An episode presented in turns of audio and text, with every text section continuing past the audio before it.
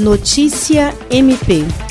A Procuradora-Geral de Justiça do Ministério Público do Estado do Acre, Cátia Rejane de Araújo Rodrigues, assinou o ato PGJ número 022/2020, que instituiu o Sistema Integrado de Gestão Administrativa, SIGA. O documento foi assinado na presença dos diretores e do secretário-geral do MPAC, promotor de justiça Rodrigo Curti. O instrumento foi construído com o apoio das diretorias de administração, finanças, tecnologia da informação, comunicação, planejamento e da superintendência do MPAC. O SIGA tem a finalidade de garantir a funcionalidade e a gestão dos processos eletrônicos, gestão contábil e orçamentária, gestão financeira, gestão administrativa e patrimonial, gestão de folha de pagamento e recursos humanos, bem como a gestão do planejamento estratégico. Na ocasião, também foi instituída sem ônus para a administração a Comissão de Implantação do SIGA a qual, entre suas funções, consta o papel de fiscalizar o cumprimento do cronograma